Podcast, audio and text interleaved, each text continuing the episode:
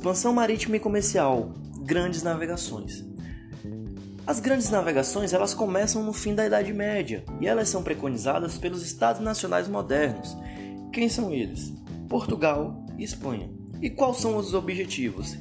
Enriquecer, expandir-se territorialmente, conquistar novos territórios e assim é, extrair ou negociar é, materiais, é, condimentos, especiarias para que pudessem fazer comércio e assim enriquecer. Com isso, em 1415, Portugal domina a cidade de Celta. A cidade de Celta é uma cidade islâmica ao norte da África que era um ponto estratégico para as navegações portuguesas, tá? Com isso, eles teriam um melhor acesso à África, que naquela época era quem possuía as especiarias, os cravos, o sal, as pimentas do reino, e isso era muito importante para os europeus, era raro para os europeus que nessa época ainda não eram conhecidos como europeus. Em 1434, do Cabo do Borrador, um navegante conhecido como Gil Yenes atravessa o Cabo do Borrador. O que era o Cabo do Borrador? Era uma parte circular, arredondada ali da África, onde os navegantes, em sua maioria, não tinham coragem de atravessar pois naquela época havia uma crença muito forte de que as águas poderiam ser envenenadas, que haviam grandes monstros nos mares, que as sereias é, enfeitiçavam os homens e assim eles se jogavam ao mar, se lançavam ao mar. E Gilienes foi o navegador que teve a coragem de fazer aquela travessia no Cabo do Borrador. Isso em 1434. Já em 1479, estabeleceu-se o primeiro tratado, que é o Tratado de Alcaçovas. Foi, foi, um tratado estabelecido entre Portugal e Espanha que delimitava território. Delimitava território por quê? Porque os, ambos os, os estados estavam se expandindo e isso podia acabar gerando uma guerra caso eles se encontrassem. Então, o Tratado de Alcaçovas serviu para isso. Em 1493, a Igreja Católica propôs o Tratado de Intercoiteira, ou a Bula Papal. Por que a Igreja Católica? A Igreja Católica era a religião, o catolicismo era a religião de ambos os países, tanto Portugal quanto a Espanha, de ambos os estados. Naquela época também não eram conhecidos como países. E seria interessante para a Igreja Católica que não houvesse guerra entre esses países, não houvesse desavença, que ambos os países continuassem a se desenvolver, a conquistar território e que o catolicismo, consequentemente, ia se expandir junto com esses países. Então, o Tratado de, da Intercoiteira é, é, baseava-se em pegar a ilha de Cabo Verde, traçar uma linha imaginária no meio da ilha e dividir 100 léguas marítimas ao oeste pertenceria à Espanha e 100 léguas marítimas ao leste pertenceria a Portugal. Ou seja, oeste-ocidente, Espanha, leste-oriente, Portugal. Este tratado não foi aceito por Portugal. Por quê? Portugal acreditava que 100 léguas era muito pouco e esse tratado não foi concretizado. Porém, um ano depois, em 1494, propôs-se o Tratado de Tordesilhas, o famoso Tratado de Tordesilhas, que consistia na mesma coisa. Consistia em pegar a ilha de Cabo Verde, traçar uma linha imaginária no meio da ilha, só que dessa vez, em vez de 100 léguas marítimas, seriam 370 léguas marítimas. Sendo assim, 370 léguas marítimas para o oeste, pertenceria à Espanha, ou seja, o ocidente, e 370 léguas marítimas ao leste pertenceria a Portugal, o oriente. E esse tratado se concretizou e traçou-se o primeiro mapa do Brasil. É... Em 1500, Cabral, a mando de Dom Manuel, saiu em busca de todo que estava em seu território território esse estabelecido pelo Tratado de Tordesilhas. O, o que que Dom Manuel falou para Cabral? Você vai para as Índias e tudo que você encontrar neste caminho pertence a nós. Você descobre, é nosso e depois você segue para as Índias. E foi isso que Cabral fez. Em 1500, Cabral desembarca em Porto Seguro, ali no estado da Bahia. E se deu o conhecimento, o descobrimento do Brasil. De lá, Cabral partiu para as Índias. As Índias era um país que já havia sido descoberto por Vasco da Gama três anos atrás, que também era um português. É comum ouvir-se dizer que o Brasil foi descoberto por acaso, mas isso é mentira. Eles tinham a intenção de descobrir o Brasil. Eles tinham a intenção de descobrir os territórios que ali estavam, não necessariamente o Brasil. Mas por que existe essa crença? Porque o Tratado de Tordesilhas é, servia apenas para Portugal e Espanha.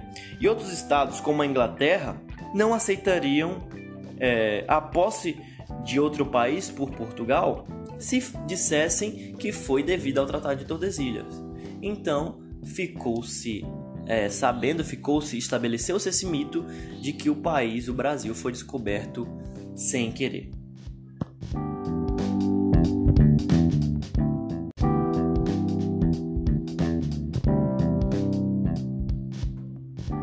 Hoje iremos falar de colonização do Brasil.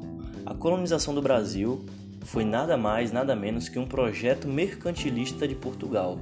Isso mesmo. O mito de que o Brasil tenha sido descoberto por acaso é nada mais, nada menos que um mito. Somente um mito criado por Portugal. Por quê? Porque o Tratado de Tordesilhas dividiu o mundo basicamente entre Espanha e Portugal, e os outros países da Europa acabaram ficando de fora dessa divisão. Então, Inglaterra, França, Itália, todas essas é, ficaram de fora. E eles não aceitavam esse tratado de Tordesilhas. Então, para não causar um estardalhaço na Europa, o rei Dom Manuel preferiu dizer que foi descoberto por acaso, ao invés de dizer que ele já mandou Cabral para encontrar tudo que queria, tudo que os pertencia segundo o Tratado de Tordesilhas e depois seguir para as Índias. E uma das frases que ficou marcada foi do rei da França, Francisco I, que disse: Eu desconheço o testamento de Adão que dividiu o mundo entre Portugal e Espanha. Testamento de Adão, pois foi a Igreja Católica quem colocou é, esse, esse tratado em questão, né? E o mundo que foi dividido entre Portugal e Espanha. E a partir desse projeto mercantilista de Portugal, em 1500, Cabral chega ao Brasil e de 1500 a 1530 é, durou o período que a gente chama de período pré-colonial. Existem quatro, quatro é, coisas a se destacarem no período colonial.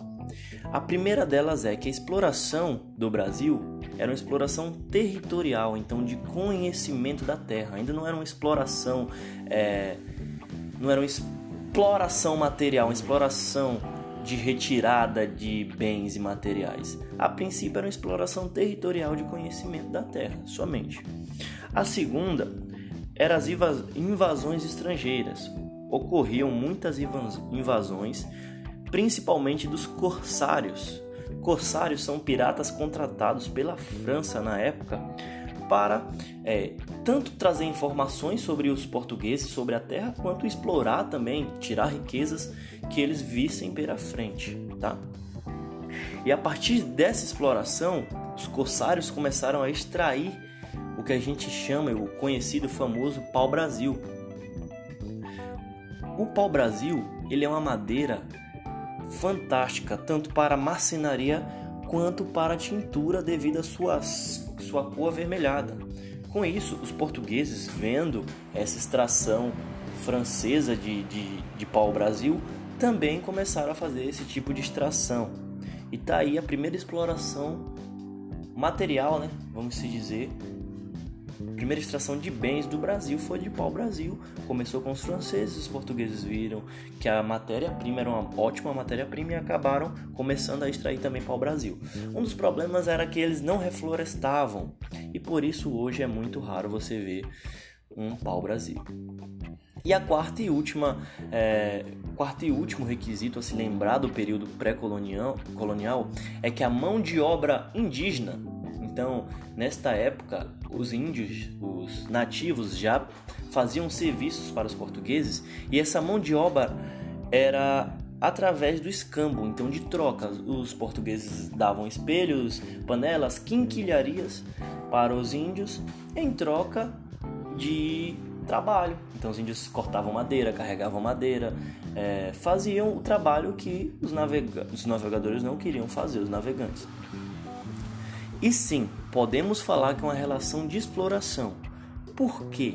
Do ponto de vista português, eles estavam dando nada para um trabalho árduo. Do ponto de vista do índio, é, era uma troca justa. Os índios não sabiam que aquilo ali era praticamente, basicamente nada. Não sabia que era quinquilharias. Então, sim, era uma relação de exploração, mas não era considerado uma escravidão. Tudo bem? É isso que a gente tem para falar do período pré-colonial. Agora vamos falar um pouco sobre as entradas, bandeiras e moções no Brasil colônia. As entradas eram expedições oficiais portuguesas bancadas por Portugal, que, que inicialmente tinham como objetivo cap, capturar os nativos para trabalho escravos, tá? Então, essas entradas eram pessoas assalariadas por Portugal, tá? Elas possuíam salários e com isso toda a riqueza encontrada pertencia a Portugal. Então todo escravo era de Portugal, toda a riqueza, é, materiais, é, metais preciosos iam para Portugal, pois as entradas já tinham seus salários. Tudo bem? As bandeiras eram ao contrário disso. As bandeiras eram expedições particulares e as riquezas encontradas pertenciam a eles mesmos. Então eram basicamente um autônomo. É, vamos, é, vamos ressaltar que os principais bandeirantes tinham residência em São Paulo. E o que, o que inspirou o nome Bandeirantes Paulistas. Tudo bem? Os bandeirantes não se identificavam com Portugal, tá? Então não tinham relação nenhuma com Portugal. Até por isso eles se intitulavam paulistas e não portugueses. É... Dentro dos bandeiras tinham serviços e eram três serviços. Um dos primeiros serviços era a bandeira de preação ou captura, que o objetivo era basicamente capturar os nativos para a escravidão. Isso basicamente resultou em conflito com os jesuítas. Os jesuítas eram pessoas da Igreja Católica que vinham para a, o Brasil é, catequizar os nativos, tornar os nativos é, católicos, já que a Revolução Cristã, a Revolução Protestante, tinha feito com que vários católicos migrassem para o cristianismo e por isso os jesuítas queriam, basicamente, recrutar mais, mais católicos. É, não olhe pelo ponto de vista que os jesuítas protegiam os índios. É, pensando entre bandeirantes e jesuítas, sim, ele, eles não queriam deixar é, os, os bandeirantes escravizar os jesuítas, pois eles queriam catequizá-los. Catequizando-os, eles os tornavam um irmão e não podia mais ser escravizado, tá? Mas isso também era um tipo de exploração, pois os jesuítas é, impunham, empunhavam a sua ideologia é, religiosa, é, ignorando toda a religião nativa. Então, sim, não era uma questão de proteção, isso é uma questão de interesse, tá? A segunda bandeira era a bandeira de contrato. Essa bandeira era basicamente também para a captura de nativos, porém era feito por contratos com latifundiários, com, grande, com donos de grandes terras. Isso já na, é, depois das das capitanias hereditárias, tá? Isso já não é mais próximo do período colonial. É... O que acontece? Eles, cativ... Eles capturavam nativos ou africanos fugitivos né, das senzalas e também promoviam guerras contra os quilombos. Uma das guerras que vale a pena é, ressaltar é a do bandeirante Domingo Jorge Velho, que foi responsável pela destruição do quilombo de Palmares em 1695, consequentemente culminando na morte de Zumbi do Palmares, tá? E por último e terceiro e não menos importante, a bandeira de prospecção. a bandeira de prospecção ela servia basicamente para buscar novas riquezas, então explorar caminhos, encontrar materiais de valor, é, metais preciosos. Isso também não impedia que, se encontrassem um nativo no meio do caminho, no meio da expedição, os prendessem, tá? É, era um, um valor mais agregado, era riqueza, era mão de obra. Mas o seu objetivo em si, em, em si, da bandeira de prospecção, era buscar novas riquezas. E aí, nessas bandeiras de prospecção, destaca, a expedição do final do século 17, início do século 18, onde o bandeirante Fernão Dias e o Antônio Rodrigo de Azão abriram caminho até Minas Gerais, descobrindo ali o estado que hoje chamamos de Minas Gerais. Chegando em Minas Gerais, é, os bandeirantes encontraram jazidas de ouro. Até hoje, Minas Gerais é um estado de exploração de metais preciosos. E com essa descoberta do ouro em Minas Gerais, culminou na Guerra dos Emboabas. A Guerra dos Emboabas era basicamente quem iria ficar com ouro: portugueses ou paulistas ou bandeirantes. Nessa guerra, os portugueses levaram a melhor e os bandeirantes acabaram sendo enxotados das jazidas de ouro. É... Com isso, com essas expedições, podemos falar que vários pequenos vilarejos povoados se formaram no interior das colônias, tá? Então já não era mais próximo ali em São Paulo onde se firmavam a princípio os principais bandeirantes, e sim espalhados pelo interior de Minas Gerais, de São Paulo, desses arredores aqui.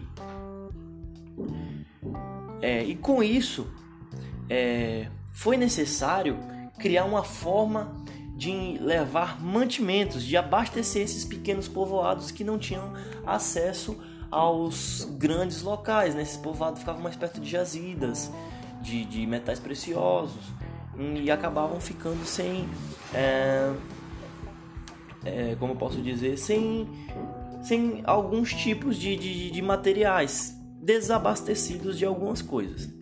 E com isso criou-se as monções. O que são monções? As monções são pontos de expedições fluviais na água, tá? Essas monções começaram a partir do Porto Feliz, que é um, era a margens do rio de Tietê, e ele tinha, tinha como destino as áreas de mineração e povoamento. E a finalidade, como eu disse, era abastecimento. Então, basicamente, eles, os navegantes, já usavam os mares, usaram o rio, o rio Tietê, o famoso rio Tietê, para abastecer as vilas, os povoados mais longe. E basicamente isso que eu tenho para falar sobre colonização do Brasil, período pré-colonial, entradas, bandeiras e monções. É isso aí, galera. Grande abraço.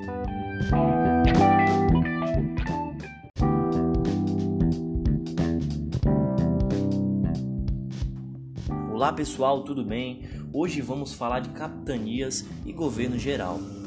Para quem não sabe, as capitanias hereditárias duraram pouco tempo, cerca de 14 anos aí, mais ou menos. Durou de 1534 e 1548. E as capitanias hereditárias era considerado uma terceirização da colonização brasileira. Por que isso? Portugal afirmava não ter dinheiro para colonizar o Brasil, mas ele precisava do, do material, dos bens que o Brasil tinha. Então Portugal basicamente terceirizou o serviço. Dividiu o Brasil ali em 15, 15 capitanias, tá? Os capitães donatários, assim chamados os donos dessas capitanias, eles eram nobres portugueses ali basicamente próximo do rei, e, com isso, o rei transfere a responsabilidade da colonização para esses 13 capitões, capitães donatários. Por que 13? Porque das 15, dois capitães herdaram duas, receberam de doação duas capitanias. Então são 13 capitães e 15 capitanias.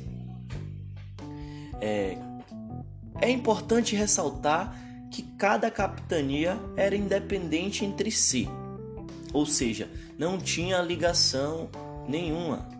Então a, a capitania de São Vicente não tinha relação com a capitania de Pernambuco, entendeu? Eles não tinham obrigação de um defender o outro, não havia. Porém, todas pertenciam a Portugal, tudo bem? Como foi uma doação de Portugal para os, os capitães donatários, para os, os nobres portugueses, o acordo era o seguinte: parte do que era arrecadado ficava para o donatário e parte do que era arrecadado vinha para Portugal, porque o território era português, era apenas uma doação.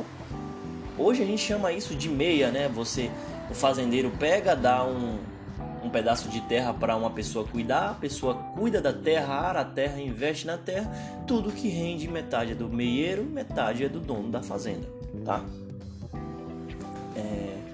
Para ser capitão donatário, existiam deveres, direitos e existiam alguns documentos. O primeiro documento a ser destacado era a carta de doação, tá? Era uma escritura basicamente doada do rei para a família. Ou seja, não era basicamente para o donatário, era para a família do donatário. Então, quando o donatário morresse, os familiares, filhos, netos poderiam ficar com a terra. Porém, é importante frisar que não era uma doação definitiva. Era uma, uma doação que poderia ser revogada pelo rei caso o donatário não cuidasse direito da terra, não cumprisse com os seus deveres ou desagradasse o rei, pois as terras continuavam sendo de Portugal, mas basicamente doadas para esses capitães. E o segundo documento a ser lembrado era o foral. O foral, ele basicamente diria, dizia quais eram os direitos e deveres dos capitães donatário para com a sua capitania. Então vamos falar um pouco dos deveres. Dos deveres não, vamos falar um pouco dos direitos. A princípio vamos falar dos direitos, da parte boa para os donatários. E um dos direitos base que já falamos aqui é o direito de parte do lucro da terra. Então, parte do lucro da terra pertencia aos donatários. Eles também tinham o direito de escravizar os nativos, então o rei simplesmente falou: pode escravizar. Eles ainda não escravizavam, não é, escancaradamente, era mais por escambo, e a partir desse momento ele, eles poderiam escravizar. Não necessariamente acabou o escambo, mas sim abriu-se um. abriu-se é, é, esse. Abriu-se essa, essa, esse período onde eles já, já escravizavam, não era mais só por escambo, eles capturavam e escravizavam. É, e podiam doar sesmarias. O que é sesmarias? São latifúndios ao contrário do que pensa, são grandes terras, são latifúndios, não são pequenas partes de terra, não são fazendas, eram cidades naquela época que eram doadas, né? Pelos, pelos capitães donatários para terceiros. Mas o rei também poderia, poderia doar seis marias. Afinal, como eu disse lá no início, o rei também era dono das era o dono das terras, era o grande dono. Então é importante frisar das Seis Marias. Eram grandes pedaços de terra que poderiam ser doados tanto pelo donatário quanto pelo rei. E entraremos agora nos deveres. Os deveres, assim como no direito, é, é, é que deveria se passar parte do lucro para Portugal, tá? Então parte do lucro era Portugal. Outro dever era cuidar da capitania, defender de invasões estrangeiras, ou seja, franceses, holandeses, quem viesse, e povoar a terra. Era uma obrigação povoar a terra. Era uma obrigação povoar a terra. E por causa disso, é, vários, hum, várias moças vieram de Portugal para cá. Normalmente eram crianças e adolescentes órfãs e elas viam para se casar forçadamente com esses capitães para que pudessem é, povoar o Brasil. Junto com isso também vieram fidalgos e plebeus. Fidalgos são aqueles bem-nascidos, nascidos em, em famílias que possuem dinheiros, e plebeus são pessoas mais pobres. E algumas pessoas, alguns historiadores falam que criminosos vieram também para povoar o Brasil para reduzir a população carcerária que existia em Portugal. Com isso, podemos dizer que a distância socioeconômica entre fidalgos e plebeus diminuiu ao chegar no Brasil. Mas é, diremos que essa, é, essa distância socioeconômica reduziu devido à situação financeira? Significa que os, os plebeus passaram a ter dinheiro, a enriquecer? Não necessariamente. Ele ficou mais rico na questão, na concepção de questões culturais. Afinal, tanto os fidalgos quanto os plebeus, eles eram portugueses, eles tinham sangue português. E com isso, os plebeus eles eram superior intelectualmente, culturalmente, na concepção deles, aos nativos e africanos que eram quem jazia aqui na terra antes dos próprios portugueses. Eu estou dizendo que o plebeu chegou perto do fidalgo? Não, mas naturalmente ele estava superior, estava acima dos africanos e dos nativos. Então eles ficavam basicamente ali sendo é, funcionários de alto escalão dos fidalgos, dos capitães. Tudo bem? E é importante dizer que o sistema de capitanias fracassou para alguns ele fracassou. Sim, fracassou? Fracassou. Até porque durou apenas 14 anos. E para os historiadores, apenas três capitanias obteve, obtiveram sucesso, que era a capitania de São Vicente, a capitania de Pernambuco e a capitania de Bahia, da Bahia de Todos os Santos ou de Salvador, São Salvador, como você preferir. Mas por que fracassaram? Por que o sistema de capitanias hereditárias não funcionou? Ele não funcionava administrativamente. Por exemplo, como as capitanias eram é, independentes entre si, se elas fossem atacadas, elas não possuíam ajuda. Por quê? Porque as capitanias eram independentes, então uma não ia ajudar a outra, isso acontecia bastante, ataque dos franceses, por exemplo, dos corsários, e Portugal estava muito distante para enviar ajuda. Com isso, eles perdiam muito dinheiro. Perdiam muito dinheiro, era muito furtado pelos estrangeiros. Os, os estrangeiros eles faziam contrabando do, do, do, de bens, dos materiais das capitanias. Isso foi um, foi um dos motivos né, pelo qual é, não funcionou, não, não se. pelo qual fracassou as capitanias. E o outro era o abandono da, cap, da capitania. Muitos dos capitães donatários nem sequer vieram para o Brasil para cuidar da sua terra. Então, várias capitanias existiram no papel, mas na prática a grande maioria nem sequer existiu, tá? É, com isso, com o fim das capitanias, inicia-se o governo geral. O governo geral ele durou de 1549 a 1572. Também não foi um período lá grande de grandes coisas, mas foi um período muito importante. Grandes coisas se fundaram, grandes governadores passaram pelo Brasil e cada um é, cada um teve a sua contribuição. Então, a partir de agora, em vez de ser dividido entre vários capitães donatários, o governo era centralizado, tá?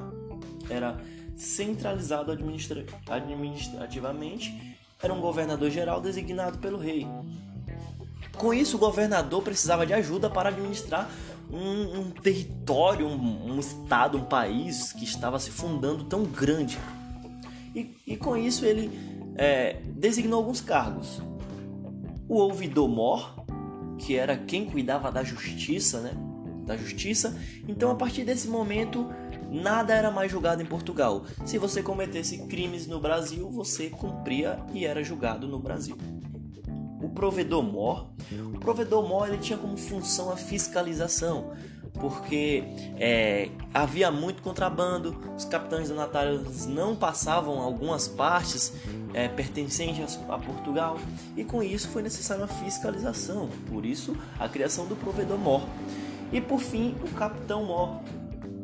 O capitão mor era quem cuidava da defesa territorial do país, principalmente aonde? No litoral. É, é, é, hoje a gente ainda observa em alguns litorais do Nordeste, por exemplo, grandes é, fortes, fortes com canhões apontados para o mar. Era isso que isso foi muito construído por capitães mor na época, tá? E o, o governador tinha, tinha três funções primárias. Primeiro, explorar a terra. Segundo, povoar a terra. E terceiro, evitar as invasões. Basicamente, é, os mesmos deveres dos capitães.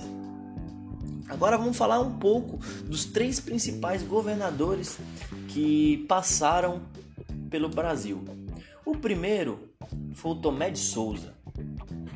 O Tomé de Souza ele foi importante é, porque ele trouxe as instituições dos jesuítas para o Brasil. Então, quando Tomé de Souza vem, traz as instituições jesuítas. É importante lembrar de alguns jesuítas que foram importantes para a nossa história, o Antônio de Nóbrega, o José de Anchieta, são jesuítas que fizeram, tiveram papéis super importantes na nossa história.